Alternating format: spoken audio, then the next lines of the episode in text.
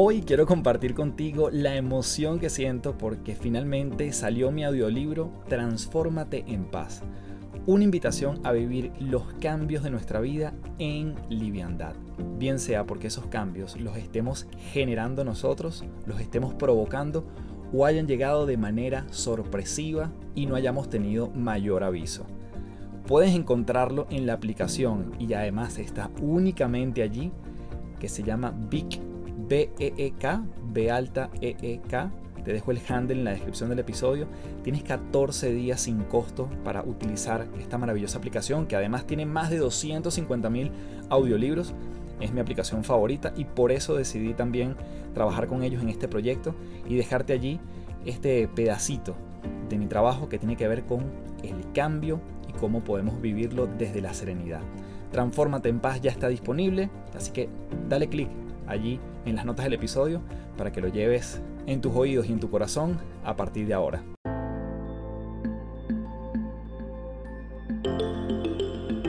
Te doy la bienvenida a las tres principales, un podcast para darle rienda suelta a la curiosidad y la reflexión para elevar nuestra perspectiva a lugares insospechados. Mi nombre es Carlos Fernández y mucha gente me conoce como Café. Soy autor, conferencista internacional y te invito a transformar tu sabiduría en ejecución para vivir una vida en liviandad. Un espacio donde podemos transformarnos en paz un episodio a la vez.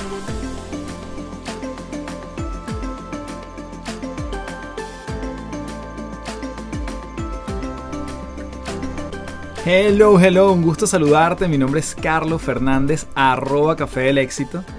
Y bueno, estoy muy contento porque este episodio tiene un componente de especial. Voy a estar compartiendo como comienzo de este 2023 un episodio que tiene cuatro clips de invitados que han estado en las tres principales que han sido increíbles y que además han tenido súper buenas recomendaciones y comentarios de parte de ustedes los voy a estar introduciendo antes de que comience cada pedacito, cada clip de ellos.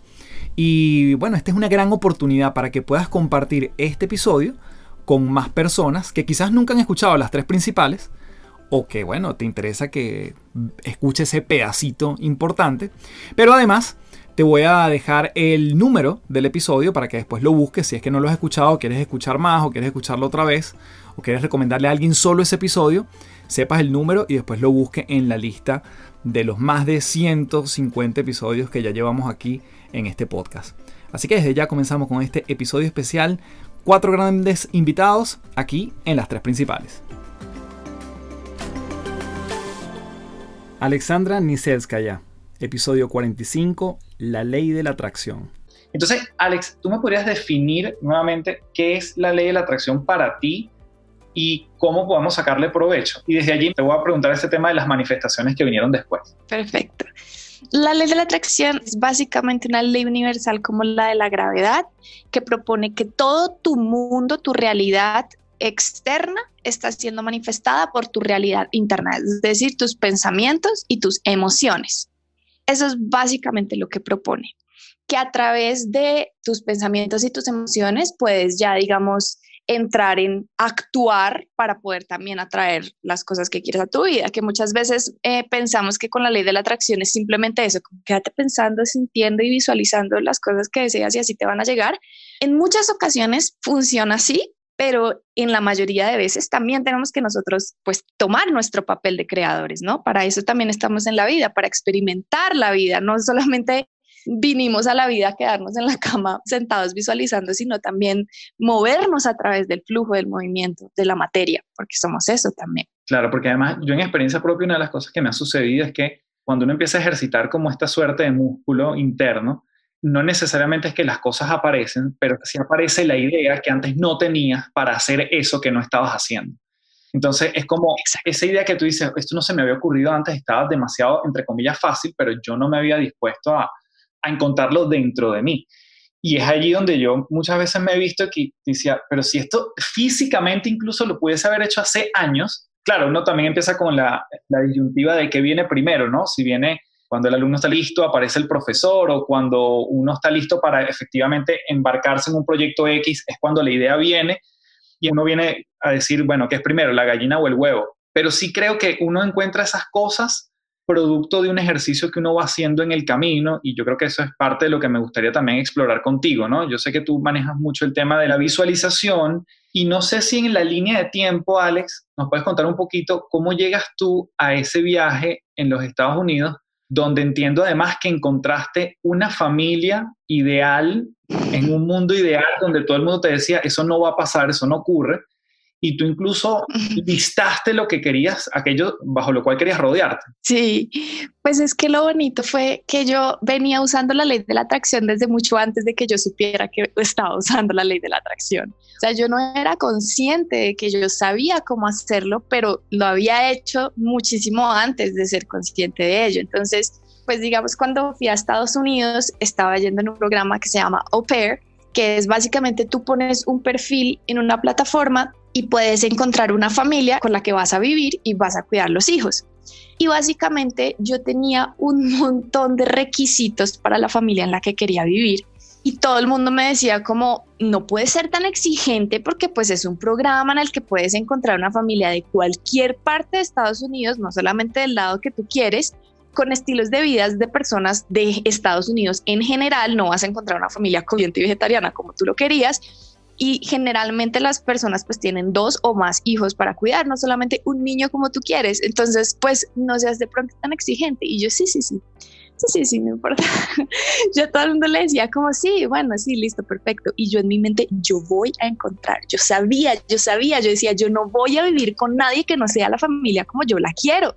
Entonces, literalmente, escribí todo lo que yo quería, tal cual como yo quería. Y yo decía, no hay otra posibilidad. O sea, yo no tengo ninguna otra posibilidad aparte de encontrar esta familia. Sí. Y literalmente así fue. La primera familia, pues que me llamaron para entrevistarme, era una familia que tenía un estilo de vida súper saludable y que comen todo orgánico, todo vegetariano, eh, les encantaba la cocina, tenían solamente un niño para cuidar, eran dos, pero yo cuidaba solamente al bebé vivían en California, en la parte donde yo la quería, todo, todo, todo, o sea, tenía mi propio espacio, como que la casa era de dos pisos y toda la casa era la parte de arriba y solamente mi habitación y la cocina era en la parte de abajo, súper bonito, todo perfecto, todo tal cual como yo lo había pues, visualizado. Qué interesante, porque te quería preguntar allí, y quizás tú lo has descubierto también en el camino, ¿en qué momento esa, ese ser tan específico en lo que uno desea y hacer caso omiso a lo que dicen las demás personas, ¿en qué momento uno cruza la línea de la terquedad? O sea, ya estás empeñado en algo que no necesariamente va a pasar y lo conecto también quizás con otro tema que tú tocas, que es el soltar, ¿no? Muchas veces, porque a lo mejor era esa familia o algo mejor también, ¿no? Exacto, exacto. Yo siempre estaba enfocada en eso, como algo mejor también puede llegar y siento que en este sentido del soltar yo no me sentía desesperada por lo que yo quería. En ningún momento sentía la duda de, ah, no lo voy a lograr. Al contrario, yo siempre me sentí muy feliz y muy segura de lo que quería. No tenía miedo, no tenía dudas. Y yo siento que acá las preguntas cuando me hablan como de soltar y dejar ir, es porque estamos en una vibración de apego, de de, de hecho duda de si eso que queremos puede o no puede llegar. Mm. Entonces, obviamente, cuando estamos en ese apego negativo, pues es muchísimo mejor soltar y dejarlo ir para que pueda llegar a nosotros, porque es acá cuando confiamos. Todo el tiempo que yo estaba visualizando y escribiendo esto, yo lo sabía, yo lo confiaba completamente. Mm. ¿Y te ha pasado, Alex, en este camino? Porque claro, uno tiende a pensar que, bueno, todo a partir de allí se te ha dado exactamente como lo has escrito, como lo has pedido, como lo has... Eh, que las expectativas no son alcanzadas, que has encontrado también allí. ¿Qué cosas has encontrado en la expectativa no alcanzada quizás? Si es que pudiese llamarse expectativa. Claro, sí, totalmente, no, no todo se me ha dado. Yo, yo siento que a veces las personas cuando me ven en YouTube piensan que yo soy como un tipo de maga a la que todo se le da perfectamente tal cual como lo sueña y no, para nada, o sea, obviamente también me encuentro con que a veces pues las cosas simplemente no se dan, literalmente no se dan, pero también yo dejo de desearlas, ¿sabes? O sea, como que la vida me empieza a mostrar que no es por ahí el camino, que no es eso lo que yo necesito para mi crecimiento, para mi evolución. Y muchas veces también ha pasado que no se da lo que yo quería, pero se da algo muchísimo mejor que yo no entiendo en ese momento que es mejor. Obviamente yo digo, ¿por qué pasó esto? ¿Por qué las cosas se dieron así? Y luego, ¡ah! Todo era mejor, todo se dio para que yo fuera mejor, para que yo me convirtiera en el ser que realmente soy y me expandiera y fuera muchísimo más grande. Interesante, interesante, porque sí, yo hago siempre una distinción entre lo que uno quiere no necesariamente es lo que uno necesita, muchas veces. Exacto. Y ahí es donde creo que está como el borde de, la terquedad o del insistir cuando bueno, yo hago lo que puedo con lo que tengo y después suelto y bueno, puede venir algo que me ayude más a mi evolución. Yo yo siempre estoy navegando entre la expectativa y el soltar también, ¿no? Que no significa rendirse, que no significa tirar la toalla, que yo creo que a veces te tiende también a confundir un poco esos conceptos, ¿no? Sí, completamente. Alex, vamos a hablar de las sincronicidades, que tú las hablas también en uno de tus videos. Cuéntanos esa palabra que a veces uno también quizás de lo más común habla de las coincidencias. ¿Cómo se traduce eso ¿Qué pasa cuando uno ve el 11-11 o las 3 y 33 y se repiten esos patrones también en nuestra conciencia, ¿no? Claro, las sincronicidades son como una manifestación, pero más chiquita. Son, digamos, para ponerlo en términos sencillos, son señales del universo diciéndote si es por ahí el camino. ¿Y esto qué pasa? Cuando, por ejemplo, tú tienes un deseo, te voy a dar un ejemplo de algo que me está pasando en este momento y es que estoy manifestando un viaje a Japón. Quiero ir a Japón, quiero que sea como mi próximo destino. Y literalmente hemos eh, estado empezando a visualizar con mi pareja porque queremos ir juntos. Pues nada, simplemente la música de Japón, los sonidos de Japón, cómo se ve Japón, qué ciudades hay, todo. Como que hemos estado simplemente mirando cuánto cuesta ir, ta, ta, ta.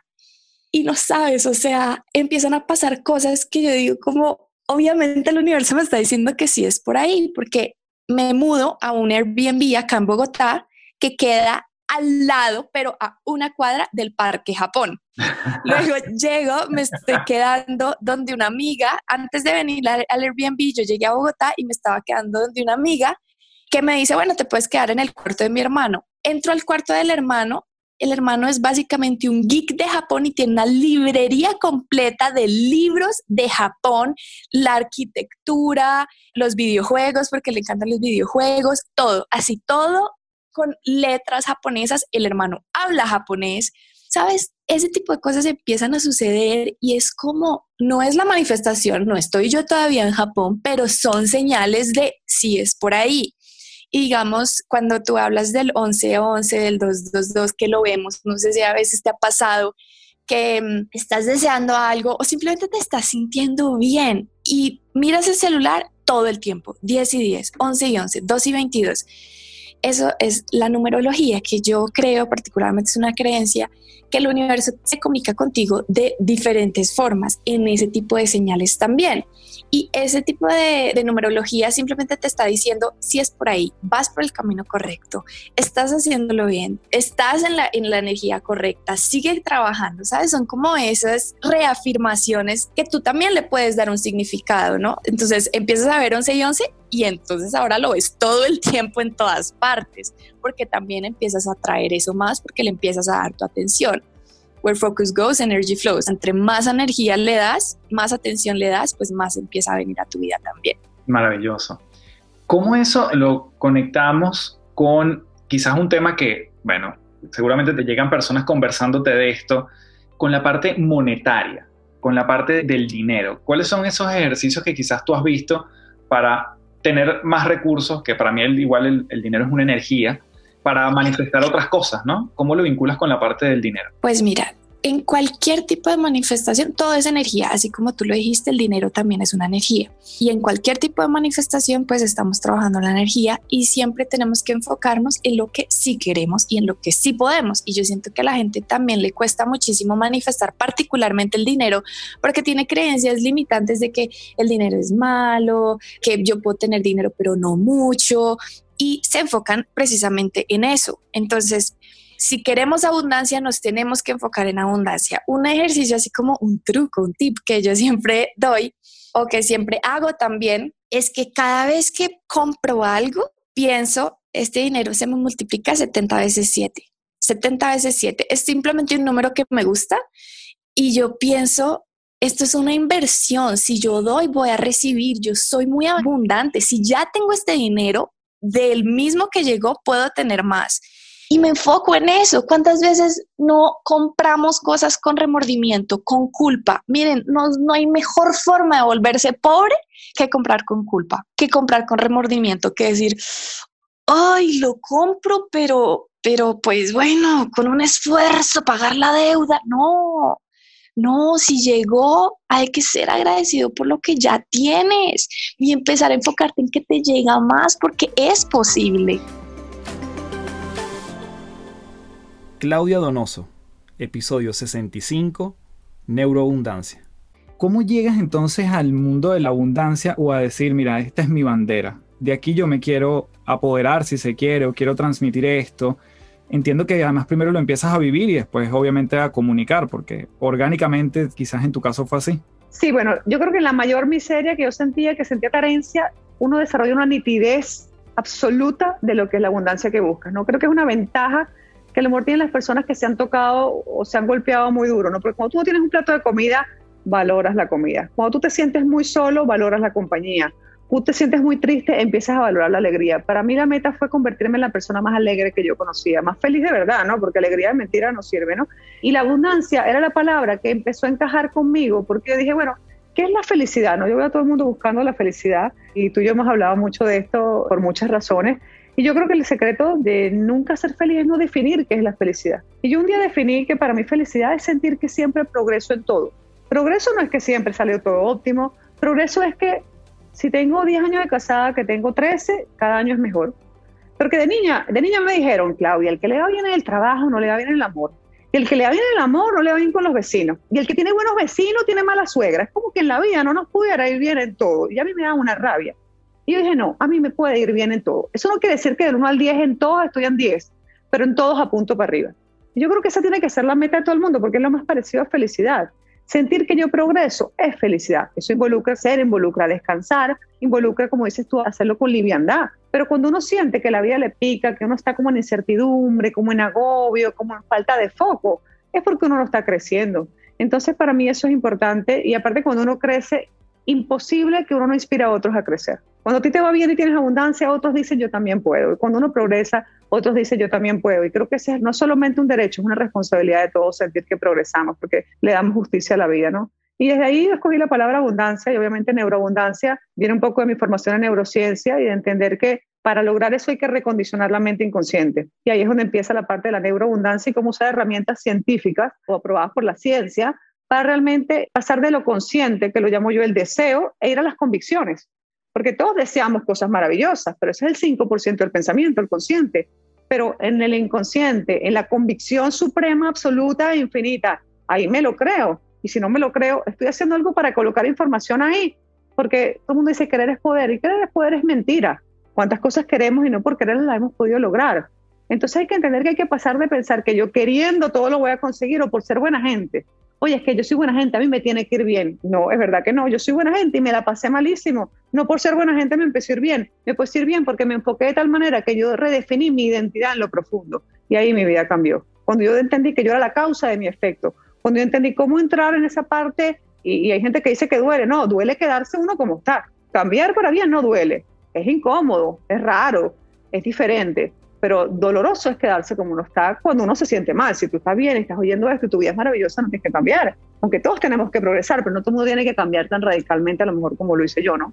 Me encanta. De hecho, hay una frase que yo uso mucho y trato de traerla a mí, que es de Carl Jung, que dice que hasta que el inconsciente no se haga consciente, decidirá nuestras vidas y lo llamaremos destino. Mi pregunta con esto es, ¿cómo accedemos, si se quiere, a ese pensamiento inconsciente o esas programaciones, esas creencias o esas convicciones, como tú las llamas, que quizás no son tan evidentes. Yo una vez me acuerdo que conversábamos y tú me decías, bueno, a lo mejor no hay que hacer una regresión, pero entonces nos fijamos en los resultados que estamos teniendo. ¿Cómo podemos empezar a indagar, oye, aquí yo tengo una traba, aquí yo tengo un obstáculo, en este pedacito de mi vida yo no estoy obteniendo algo, pero conscientemente quizás no doy con eso? ¿Cómo accedo a, a ese otro 95%? Bueno, lo primero es definir a dónde quieres ir, ¿no? Porque yo puedo, todo el mundo habla que hay que tener claro los objetivos totalmente. Si yo no defino por cada área de mi vida, en mi pareja, como amigo, como trabajador, con lo que sea de mi vida, cómo luce la abundancia, yo no la puedo conseguir. Entonces yo tengo que definir primero cómo es. Y luego preguntarme, una pregunta que para mí es poderosísima en el mundo del coaching y la mentoría, que es, ¿cómo sabrás que ya llegó a ti? O sea, ¿qué va a haber de evidencia en tu vida que demuestre que eso que tú dices ya está ahí? Y tiene que ser medible. hay gente que me dice, Claudia, pero no todo es medible.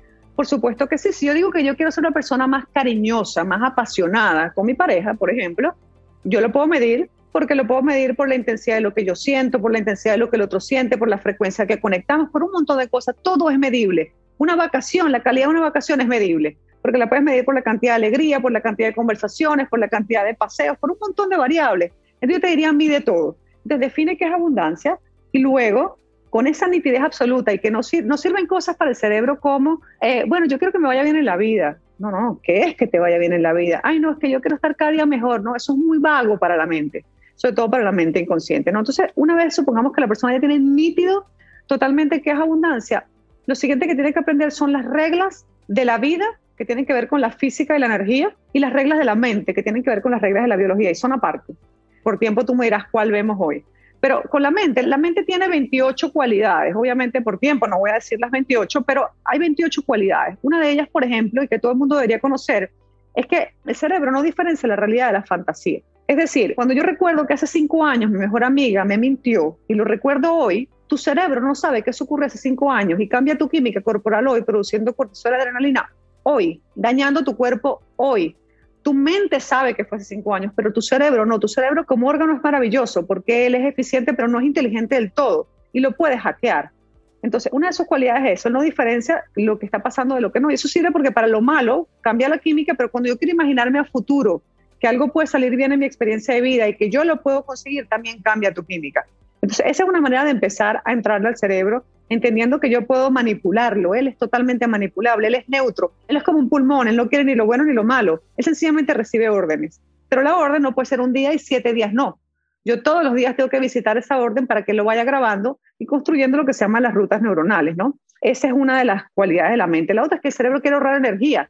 Entonces, si él quiere ahorrar energía, hay decisiones que toman 2 kilocalorías, pero hay decisiones que toman 20 kilocalorías. Y cuando tú aprendes qué tipo de decisiones son cuáles, tú lo ayudas a él a que gaste menos energía. Entonces también saber, por ejemplo, si dejo la ropa puesta que me quiero poner mañana, ok, ya la dejo pensada, yo le ahorro el cerebro como 15 kilocalorías. A lo mejor alguien dice, no, me gusta en la mañana decidir qué ponerme, sígalo haciendo, pero hay otras cosas en tu día donde puedes también implementarlo, ¿no? Lo otro es que nosotros dentro del cerebro, por ejemplo, tenemos filtros. Tenemos filtros que se llama el sistema reticular activo, que tiene que ver con esta parte de supervivencia que no sabe, tu cerebro no sabe que tú ya no tienes hace 5.000 años que salir a cazar para comer la comida, sino que hay un supermercado y tú vas, cruzas la calle y compras comida. Como el cerebro no lo sabe, él vive en alerta. Y si yo no lo controlo, él de repente ve peligro donde no lo hay. Entonces, empezar a entender todas estas cualidades del cerebro y empezar a entender, por ejemplo, las afirmaciones. Todo el mundo habla de las afirmaciones. Las afirmaciones no sirven cuando son bucales pero son muy buenas cuando existe cambio de fisiología. Porque hay una cosa fundamental de la mente inconsciente, por ejemplo, que es que las emociones son el pegamento de la mente inconsciente. Cuando yo digo algo, ay, quiero que me vaya bien, yo quiero que me vaya bien, pero yo no siento nada, inconsciente no se lo cree y dice, no graben, eso es mentira. Mientras nosotros dormimos en la noche, el cerebro hace tres cosas y una de ellas es que graba información, pero la graba a corto plazo, la graba por 48 horas. Y si tú tienes una emoción atachada a esto, la graba por más tiempo. Por eso es tan importante que yo realmente siempre que quiero grabar algo nuevo, resignificar algo que me pasó, fui a la farmacia, me trataron mal y yo quiero que eso signifique algo distinto, como que la señora a lo mejor no estaba de mal humor, sino que está cansada porque se paró a las 4 de la mañana porque iba a tres horas de mi ciudad. Yo si lo quiero resignificar, yo tengo que atacharle una emoción. Y cuando yo atacho una emoción, el cerebro inconsciente empieza a grabar de manera permanente.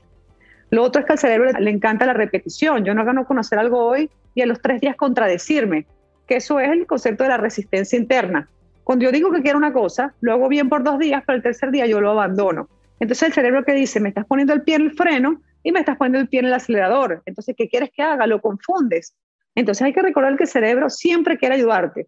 Tu cerebro inconsciente siempre quiere que tú seas feliz. El tema es que tenemos que ser muy claros explicándoles qué es la felicidad e ir a visitarlo todos los días. Es lo que yo llamo la buena actitud de closet.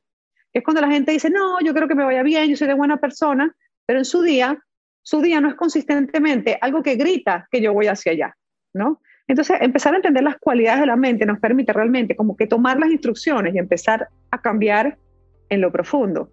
Calmar la mente, por ejemplo, lograr meditar, que es una cosa que yo promuevo y tú también, que es lograr, mucha gente piensa, por ejemplo, que yoga, que caminar, que visualizar es meditar, y meditar no es eso. Para meditar tiene que ocurrir algo que se llama the gap, que es un espacio entre un pensamiento y otro, donde la mente consciente puede parar y permitir que la mente inconsciente se abra. Porque la mente consciente puede procesar solamente nueve cosas a la vez. Cuando la mente está consciente analizando cualquier tema, puede procesar un máximo de nueve factores a la vez. Pero la mente inconsciente adivina qué, infinito. Cuando yo medito, yo calmo la mente consciente, mi neocórtex se prende y yo empiezo no solamente a ordenar ideas dentro de mi cerebro, sino que además empiezo a recibir. Y alguien dirá, ¿recibir de dónde? De la Matrix, de la inteligencia infinita, de esa, de esa, inteligencia que convierte un embrión en un bebé y una semilla en un árbol. Cuando yo calmo mi mente y mi mente se calma, yo empiezo a alinearme con la vida. ¿Por qué? Porque cuando yo medito, mi energía sube, mis pensamientos bajan su velocidad y mi resistencia disminuye. Y cuando eso ocurre, empieza a ocurrir la magia en el día. Y pasamos de estar en modo supervivencia a estar en modo creación. Y me alineo con la vida. Uno no ve un pájaro intentando volar con dificultad, ni un árbol intentando crecer con dificultad. El ser humano, el mejor indicador de que tiene que empezar a calmar su mente es ver que todo lo consigue o lo busca con la dificultad, usando la fuerza y no el poder personal. El verdadero poder personal para mí es eso, es decir, mm, yo logro no estar reactivo, estar responsivo. Por ejemplo, en las mañanas, si lo primero que hago es agarrar el celular, el resto del día yo estoy reactivo. Si yo escojo que la primera hora de mi mañana es para pavimentar mi día y no contesto WhatsApp ni veo redes sociales, yo empiezo realmente a crear una realidad dentro de mí donde yo tengo control. Y eso es una de las cosas fundamentales. Y, yo siento que dentro de la mente, no lo digo yo, obviamente todo el mundo lo sabe, se crea todo. El dinero se crea en la mente. Hay un dinero mental y un dinero real. Hay un tiempo mental y un tiempo real. Hay gente que dice, esta hora no me rindió. ¿Por qué? Porque en su mente no domina el tiempo. Y nuestros cuatro grandes recursos son tu tiempo, tu dinero, tu pensamiento y tu energía. Y si tú no las dominas, no puedes tener abundancia. Esther Iturralde, episodio 52, La relación contigo. Tuve un momento parteaguas en mi vida, una noche en la que leyendo un libro que a todo mundo se lo recomiendo, de hecho es el libro que regalo en mi membresía relevante espiritual, se llama Power in Praise o en español El poder de la alabanza. Es un libro bien viejo, es un bestseller de los ochentas que a mí me cambió la vida. El libro habla, no, les, no se los voy a spoilear, pero el libro habla básicamente del poder de la gratitud y la gratitud por todo, lo que sea, lo bueno y lo malo. Total, yo ya estaba tan desesperada que cuando leí el libro dije, pues órale va, a ver. Me acuerdo que eran como las 3 de la mañana, me paré y yo estaba caminando alrededor de mi cama dando medios círculos y decía, pues órale, va, gracias porque no tengo dinero, gracias porque estoy fea, gracias porque estoy gorda, gracias porque estoy, pues, que soy una perdedora, gracias porque no tengo pareja, gracias porque me dejó, gracias porque me reemplazó con su vecina, gracias porque, ¿no? Puras cosas tremendas que eran mis pinches piedras en el zapato, ¿no? Lo que no me dejaba avanzar. Pero empecé a agradecer por ello en una actitud de rendición completa, ¿no? ¿Por qué me gusta decir rendición? Porque luego cuando decimos rendirme es como tirar la toalla, pero rendición nos hace abrir un poco más la mente a pensar que no estás tirando la toalla, al revés, te estás dando cuenta que en tus fuerzas no puedes y rendirte es un poco un acto de fe de que hay algo del otro lado, ¿no? De que de alguna manera va a salir adelante lo que ves muy cañón, ¿no?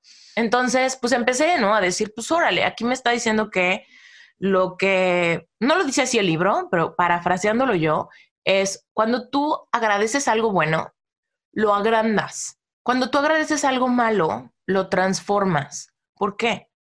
Porque la gratitud es una llave a tu sabiduría divina. Es una llave que te permite accesar esa parte en ti que sabe. Porque mucha gente dice, ¿cómo puedo agradecer lo malo? ¿Qué tal que me viene más de eso malo? Porque yo agradecí. Como agradezco que soy pobre, entonces me voy a quedar pobre toda la vida. Esa lógica es absurda. ¿Por qué? Porque cuando tú agradeces tu dilema, tu circunstancia, tu duelo, tu pérdida, lo que sea, hay sabiduría detrás de tus palabras de agradecer y hay una frecuencia vibratoria en esa gratitud.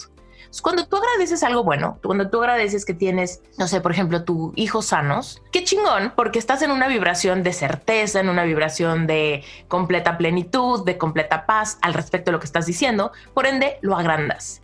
Pero, por ejemplo, ¿qué pasaría si alguien que tiene un hijo que no está sano lo agradece? Agradezco que tengo un hijo enfermo, por ejemplo. Sería, quiero que mi hijo siga enfermo porque yo estoy agradeciéndolo. No, porque hay una vibración de rendición en esa gratitud y entonces hay una vibración de fe a la transformación. Porque el hecho de que yo agradezca algo malo implica que tengo la certeza de que esto se puede transformar en algo bueno. Y entonces invitamos a la transformación más rápido. Entonces, bueno, yo cuando entiendo esto, empiezo a hacer mi, acto de gratitud y me acuerdo que fue una noche catártica, bien cansada, porque pues lloré mucho, ¿no? Las cosas que decía me costaba trabajo decirlas porque era como, gracias porque me mintió, ¿no? Es como muy difícil. Sin embargo, pues ya era como, ya, o sea, llevaba, estaba tomando pastillas para dormir, me la pasaba fumando en la regadera de mi baño a las 3 de la mañana, una pesadilla. Entonces, ya estaba hasta el gorro de eso y me estaba acercando cada vez más a mi cumpleaños 30. o sea, como no, por favor, no. Entonces, bueno, dicho esto, esa noche tuve un gran milagro en mi vida. Primero porque, bueno, ahí me dormí. O sea, después de llorar tanto, pude dormirme, ¿no? Pero al día siguiente amanecí y había algo que había cambiado en mí. Para los demás era completamente imperceptible, ¿no? Porque yo seguía teniendo los mismos problemas, pero a mí se me quitó la ansiedad, cuando menos un rato. Yo soy una persona que ya sabe que tiene una proclividad a la ansiedad. Pero en esos momentos estaba teniendo la ansiedad en un 100%, ¿no? Entonces, al día siguiente amanecí y ya no tenía taquicardia. Me sentía mucho más en paz con mis pensamientos tóxicos de perdí el amor de mi vida, cómo le voy a hacer, está todo muy difícil, ellos ya me llevan mucha ventaja, ta, ta, ta, ta, ta. Amanecí como sintiéndome mucho más tranquila. Y en esa tranquilidad pude iniciar mi estrategia de salir de ese hoyo. En esa tranquilidad emocional pude empezar a revivir mi negocio, pude volverme a reír ¿no? De chistes de mis amigos. Pude volver a querer ver una película con mis papás, ¿no? Porque en ese tiempo era como, no podía ni sentarme a ver una película. Era como, si la película era bonita, me hacía llorar. Y si la película era, no sé, de chiste, me ponía de malas. Si la película era de acción, me generaba más ansiedad, ¿no? Entonces no podía hacer nada. Entonces, cuando regresé a mi centro con la gratitud, como que dije, ah, ¿sabes qué? Pues me voy a meter al gym, voy a hablarle a este cliente a ver si se le ofrece algo voy a... Y me volví book junkie, o sea, leía compulsivamente, compulsivamente, o sea, yo me aventaba casi un libro al día o algo así, ¿no? Y había libros que si me gustaban, me lo leía cuatro veces seguidas, ¿no? O sea, así lo subrayaba y lo volví a leer y lo subrayaba y lo volví a leer y me volví muy compulsiva de libros. Y hubo una evolución bien padre en mi lectura, porque leía, empecé leyendo mucho de autoayuda, así de las mujeres que aman demasiado, y libros como de acercarte a Dios, muy así de después de la tormenta llega la calma, date chance, ¿no? Y como que fue evolucionando mis libros hacia libros de empoderamiento, libros de dinero, libros de habilidades de líder, cosas así. Entonces, porque conforme fui evolucionando en mi estabilidad emocional, pues empezaba a decir, ahora sí quiero dinero, porque cuando yo me sentía mal no quería nada. Me decían, ponte a trabajar y cuando tengas dinero te vas de viaje. Y yo, ¿me voy de viaje a tener un pinche ataque de ansiedad en París o qué? ¿No? O sea, como... Claro no, no quiero estar sola. Entonces como que ya empecé a regresar a mí, a mí misma y era como, ah, ahora sí ya quiero dinero, ahora sí ya quiero ganar dinero, ahora sí ya quiero viajar, ahora sí ya quiero comprar cosas, ahora sí ya quiero experimentar cosas, ahora sí ya quiero independizarme, tener mi depa, ahora sí ya quiero un montón de cosas. Entonces, pues fue evolucionando la cosa, la cosa, la cosa. Y te voy a dar un brinco cuántico en mi historia para decirte que me independicé y no tenía nada de dinero. O sea, literal, para mi independencia tuve que hasta vender cosas para completar mi renta el primer mes. Dormía, me acuerdo, a mis 30 años. Me independicé justo un día después de mi cumpleaños de 30 años porque mi mamá me corrió de mi casa. Ni siquiera fue por voluntad propia. Y este, parecía que yo había sobremojado, ¿no? O sea, sin embargo, lo mejor que pudo haber pasado en la vida es que mi mamá me corriera de mi casa porque yo soy una persona, como te dije, muy romántica. Y no solo romántica en el amor romántico, sino soy corazón de pollo. Entonces también me perturbaban ideas, como yo soy la más chica de cinco hermanos, también me perturbaban ideas como soy la última que deja el nido vacío de mis papás, qué tal que me extrañan, qué tal que un día se mueren y yo me arrepiento de que me fui y no pasé el mayor tiempo con ellos. O sea, me entran esas ideas que me atormentan. Entonces, había tenido varios experimentos o simulacros de independizarme y me sentía mal, solo de imaginarme el momento de decirle a mi mamá, ya me voy, encontrar departamento, ya no voy a vivir con ustedes. Me daba un sentimiento brutal. Entonces, cuando mi mamá me corre de mi casa porque se enojó, porque festejé mi cumpleaños de 30 años y llegué muy tarde. Mi mamá decía, aquí hay reglas y aunque tengas 30 o 13 años, te portas bien. Y yo decía, qué absurdo, por Dios, es mi cumpleaños y cumplí 30 años y vengo saliendo de dos años de estar en mi cama. ¿Qué pedo? Pero bueno, el punto es que sí me corrí de la casa y en ese enojo que yo sentí, me movilicé mucho. Esa noche empaqué, esa noche le hablé a un amigo que acababa de rentar un departamento vacío, no tenía nada. Me acuerdo que yo me fui a su departamento antes que él. Y ahí estuve 15 días en lo que busqué un departamento, encontré un departamento, encontré la manera, vendí cosas, renté el departamento y llegó un punto donde me vi en la noche en un departamento vacío, sin muebles, en una recámara bien linda, vacía, con mi sleeping bag en medio de esa recámara, mi sleeping bag de misionera que llevaba ocho años sin usar y con un lienzo en blanco, ¿no? De cómo voy a decorar este espacio, dónde voy a poner mi oficina, qué voy a hacer, cómo voy a decorar, qué sillón voy a tener, ¿no? Muy inspirada. Entonces empecé a leer mucho más enfocada en términos de dinero y de leyes universales para entender qué pedo, ¿no? ¿Cómo lo voy a hacer? Y entonces te puedo decir que yo fui obsesiva compulsiva para crear mi vida con velocidad porque yo ya no sentía que tenía tiempo que perder. Y haz de cuenta que cuando me dice la gente, Esther, ¿cuál es la clave de que te haya funcionado a ti el tema de la ley de la atracción tan rápido? Lo que yo les digo es, pues es que, ¿cuántos libros no leemos que nos invitan a hacer ejercicios, no? De ahora escribe esto, o ahora piensa en tal cosa, o ahora medita, o ahora afirma, no, no sé. Y decimos, sí, sí, sí, pero me sigo con el siguiente capítulo. ¿No? Y cuando termine el libro, me regreso y empiezo a hacer los ejercicios. Eso casi nunca pasa. Entonces lo que yo hacía era, no me importa qué hora es. Si el libro dice, ahorita detente ya tu vision board, por darte un ejemplo. En ese momento, yo en ese momento paraba el libro, agarraba la computadora, buscaba mis imágenes, preparaba mi Word y preparaba mi cosa para ir mañana a imprimir temprano, comprar mi pizarrón, cortarlo y ponerlo. Si el libro dice ahorita medita, en ese momento pausaba el libro, doblaba la esquina de la página y leía, o meditaba, o lo que sea, en ese instante. Entonces a mí la verdad, como yo tenía mi propio negocio y en ese momento estaba tratando de revivirlo, no me importaba si era lunes o domingo. A mí no me importaba si eran las 3 de la tarde o las 3 de la mañana. Yo era sola, no tenía pareja, mis papás me habían corrido, tenía mi espacio. Era completamente irrelevante para mí la hora o el día. Y entonces, en tres meses, Carlos, como todo dio un, giro monumental. En tres meses conseguí ganar en mi despacho de diseño lo que en tres años no había logrado antes de mi breakdown depresivo. Si me hubieras preguntado por qué antes, yo te hubiera dicho por qué toma tiempo, por qué en México el diseño no es bien pagado, por qué mis clientes son pésimos y me regatean, por qué no tengo experiencia, por qué mi portafolio no, no impresiona a nadie, por qué las empresas grandes se van con despachos grandes. Pero cuando yo empecé a leer todo esto y me empecé a desprender de mis creencias limitantes y de mi diálogo tóxico que me llevaba perpetuando la lentitud de mi crecimiento en todos los sentidos, fue que de repente me empezaron a contratar empresas grandes, empecé a cerrar contratos por igual a mensual, que significa que no es un proyecto, sino que te dicen, ya tú vas a ser mi diseñadora y todos los meses te voy a pedir a ti, todos los meses te pago a ti una tarifa fija. Conseguía cuatro clientes que hacían eso, entonces me, me aseguré mis ingresos, que nunca los había tenido seguros. Era como, como diseñadora, si diseñadores nos están escuchando, deja de decir, como diseñadora un día puedes, un mes ganas 5 mil pesos y el siguiente mes puedes ganar 50. No hay estabilidad porque no puedes saber, ¿no? Yo me la pasaba diciendo eso y lo vivía, lo vivía. Era como el mes que ganaba 50 generaba que el siguiente mes ganara 5, ¿no? Entonces empecé a desprenderme de ese tipo de cosas y logré una estabilidad brutal. Marcos Cartagena, episodio 109, Nueve Pilares del Japón.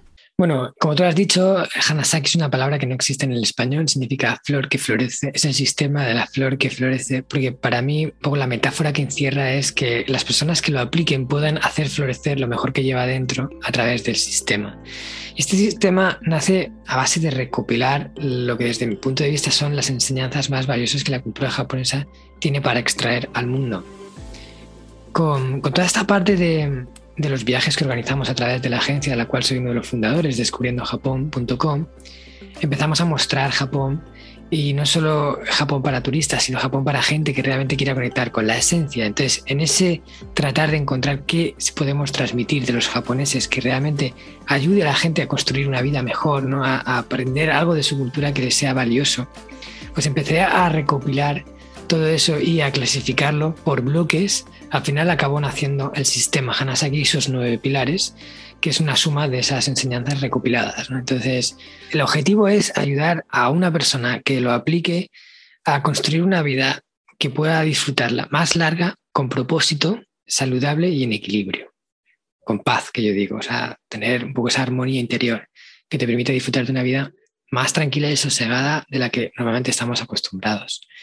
Y uno de los puntos principales que está incluido es todos los aprendizajes que yo hice en una de las zonas más longevas de la Tierra, que está ubicada en Japón, que es la zona de, Okinawa, en, sobre todo el, poblado de, el antiguo poblado de Ogimi, donde hay una de las aldeas donde se considera que hay una mayor concentración de centenarios por metro cuadrado del mundo. Hay gente con una avanzada edad viviendo mucho tiempo con una calidad de vida asombrosamente buena en comparación con otras regiones.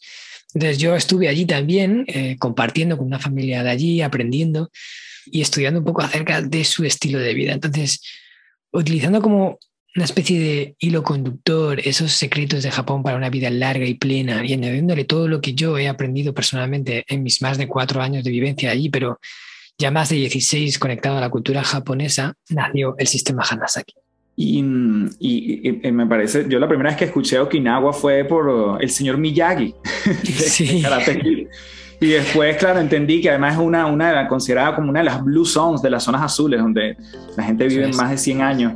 Y yo creo que ahí hay como muchas cosas que me gustaría explorar porque entiendo que ahí parten estos nueve principios basados en tu experiencia. Ellos tienen una, te he escuchado decir que tienen una, una planta, creo que se llama Misujo, que es solo de allí, pero que además es una planta que tiene muchas propiedades.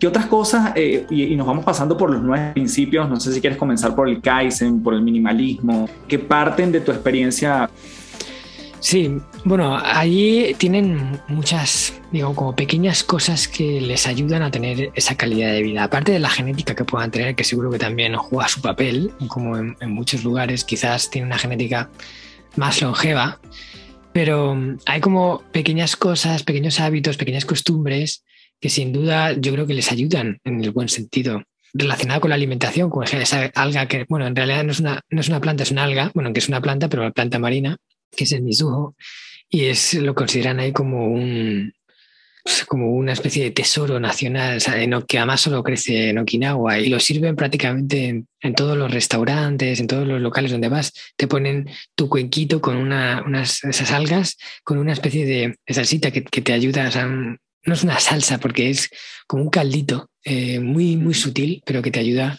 a que esté más, más rica. Entonces, de esos nueve pilares, el primero es Kaizen.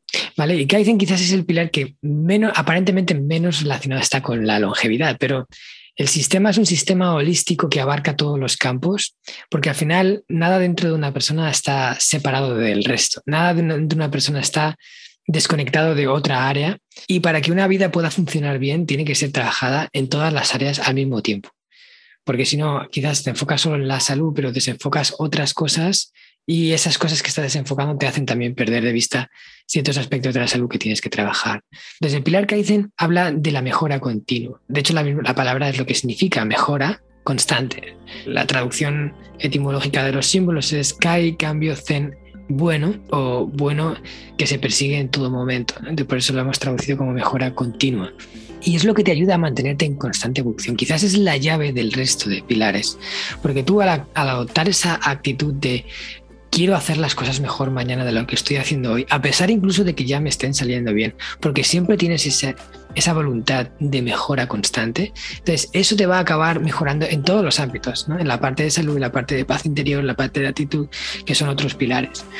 Entonces, para mí, el Kaizen es el primero porque es la llave al resto. Entonces, son todas esas dinámicas, ejercicios, recursos que podemos obtener para llevarnos a mejorar, a tener una mejor versión de nosotros mismos. Entonces, dentro de cada pilar está lo que significa y la esencia que contiene y luego hay, eh, por ejemplo, en el libro hay, pero yo también luego voy ampliando el contenido, recursos prácticos que tú puedes aplicar para llevar a cabo la enseñanza de ese pilar. ¿Te parece si pasamos al próximo pilar? Si bien en Kaizen tú lo, lo ves como el primero, el segundo sería minimalismo.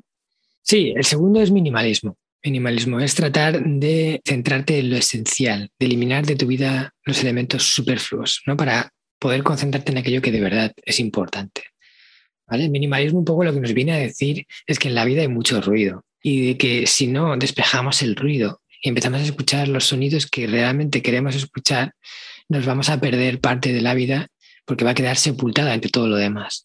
Entonces, el minimalismo es algo que se puede aplicar en todo, no solo a la parte material, sino también a la parte, a la parte inmaterial, a lo intangible, porque en todo, o sea, el ruido está en todo. A ver, hay muchas pequeñas cosas, ¿no? Eh, por ejemplo, a mí uno que me gusta es practicar ser guardián de tu espacio. O sea, lo primero que una persona debe de hacer, por ejemplo, en el ámbito de material, que es uno de los puntos donde más distracciones hay, es hacer un, análisis de todo lo que hay dentro de, tu vida y tratar de quitarte de encima aquello que tú crees que te suma, pero en realidad te resta. ¿no? O sea, hacer ahí un ejercicio de revisión de tus pertenencias, de tus objetos, de todo. Pero una vez que ya lo has hecho y que te has quitado encima mucha paja que en realidad no te aportaba nada, de, de esa hojarasca que estaba cubriendo lo que sí te aportaba, entonces practicas el guardián de tu espacio, que es tener esa actitud que te permita no volver a llenarlo de cosas. Porque lo que le pasa a la, a la mayor parte de la gente es que hace los ejercicios de limpieza en ciertos momentos de su vida, pero luego al cabo del tiempo está igual o peor que estaba antes. ¿Por qué? Porque seguimos haciéndolo igual que antes, seguimos acumulando de la misma forma que antes, seguimos comprando compulsivamente de la misma forma que antes y seguimos llenando nuestra vida de cosas que en realidad no necesitamos y, se llevan parte de nuestro tiempo, nuestra energía, nuestro dinero, ¿vale? Y además utiliza recursos del planeta, con lo cual agotamos parte de esos recursos con todas nuestras compras y posesiones. Entonces, guardián tu espacio es decir, o sea, establecer esos límites de, qué objetos van a entrar y qué no. Y que antes de que entre algo, antes de que pregúntate si realmente quieres que entre o no. No aceptar mm. cualquier cosa simplemente porque llega, porque te lo regalan. Incluso un regalo de alguien que te da algo. En el momento de quedártelo, es el momento de decidir si vas a aceptarlo en tu vida o no. O sea, es como eres un guardián de tu espacio. Mm. Y todo lo que ya desde el principio no quieras, lo rechazas desde el principio, porque así te ahorras tener que hacerlo luego después en una super limpieza que te va a llevar un montón de tiempo. Entonces, tener la mentalidad de guardar tu espacio significa tener ya esas reglas establecidas previamente y aplicar el filtro a cada cosa nueva que entra, porque el mundo que hay a nuestro alrededor está empeñado en hacernos tener más, en, en, proponernos planes de más. O sea, no llegamos a todo y la gente va con la sensación de ir con la lengua afuera para todo. Y entonces si no nos esforzamos en reducir el ruido, pero reducirlo desde el principio, porque si tú algo que va a entrar en tu vida lo cortas desde el principio, ahorras mucho más tiempo futuro de quedártelo, colocarlo, luego decidir que no lo quieres, cogerlo, llevarlo a un punto, o sea, todo eso fuera desde el inicio. Antes de continuar, quiero comentarte que este episodio es presentado por Momentum, conocimiento en movimiento. Momentum es nuestro servicio donde vamos a las empresas, a las compañías e incorporamos de manera customizada, adaptada, el formato de podcast y audiolibros dentro de la estrategia de capacitación y entrenamiento de los equipos de trabajo. Así como normalmente trabajamos en formatos presenciales y online, hoy estamos llevando a los puestos de trabajo una de las tendencias con más crecimiento de los últimos tiempos, el audio. Si quieres que tu gente se forme a su ritmo, a sus tiempos y darles además un respiro para que se desconecten de la pantalla, puedes ingresar a www.cafedelexito.online y contactarme para darle rienda suelta a Momentum, conocimiento en movimiento. Bien, seguimos con paz interior. Vale.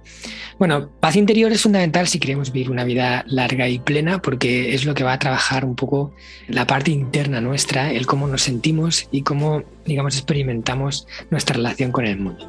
Generalmente la gente eh, carece de paz interior. Estamos muy estresados, muy alterados, muy emocionalmente excitados y esto nos cuesta mucho controlarlo. Entonces, dentro de paz interior hay diferentes ejercicios que podemos hacer para mejorar esa sensación de sentirte en calma, de sentir tranquilidad, para no verte afectado por la vida, sino fluir con la vida. La vida va funcionando y hay cosas que podemos controlar y otras que no, pero si nuestro estado interno se desborda con lo que ocurre en nuestro exterior, no somos dueños de cómo nos sentimos, de cómo reaccionamos, de cómo hacemos, al final acabamos eh, siendo pues es un elemento de reacción en vez de acción.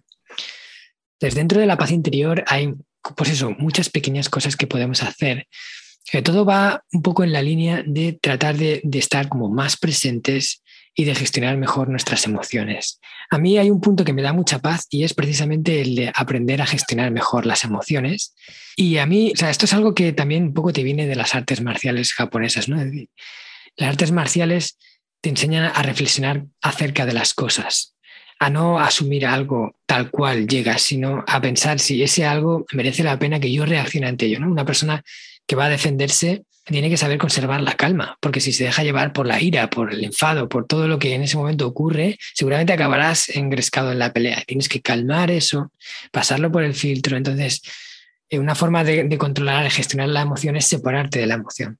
Eso también es algo que, los estoicos decían ya hace más de dos mil años, ¿no? El, separarte de la emoción, en verla desde fuera y el realmente preguntarte, ah, ¿esto que ha ocurrido eh, merece que yo reaccione de esta forma, que yo me enfade. Solo por el hecho de ser consciente primero que te estás enfadando o que, te está, o que estás sintiéndote mal por eso que ha ocurrido, eh, ya rebaja la carga emocional de eso que ha ocurrido. Solo por el hecho de ser consciente de ello. Y luego por cuestionarla, también le bajas la carga. Es decir, ¿realmente merece la pena que yo pierda parte de mi felicidad y mi satisfacción personal por esto, este acontecimiento ínfimo que ha ocurrido? Y una vez que te das cuenta de que no lo merece, porque la mayor parte de las cosas no merecen el enfado, luego te preguntas, ¿y cómo sería la mejor forma de reaccionar ante esto que ha ocurrido? O sea, ¿cómo reaccionaría una persona que fuera alguien equilibrado, que tuviera esa calma que yo quiero, que fuera capaz de gestionar bien las emociones? ¿Cómo lo haría?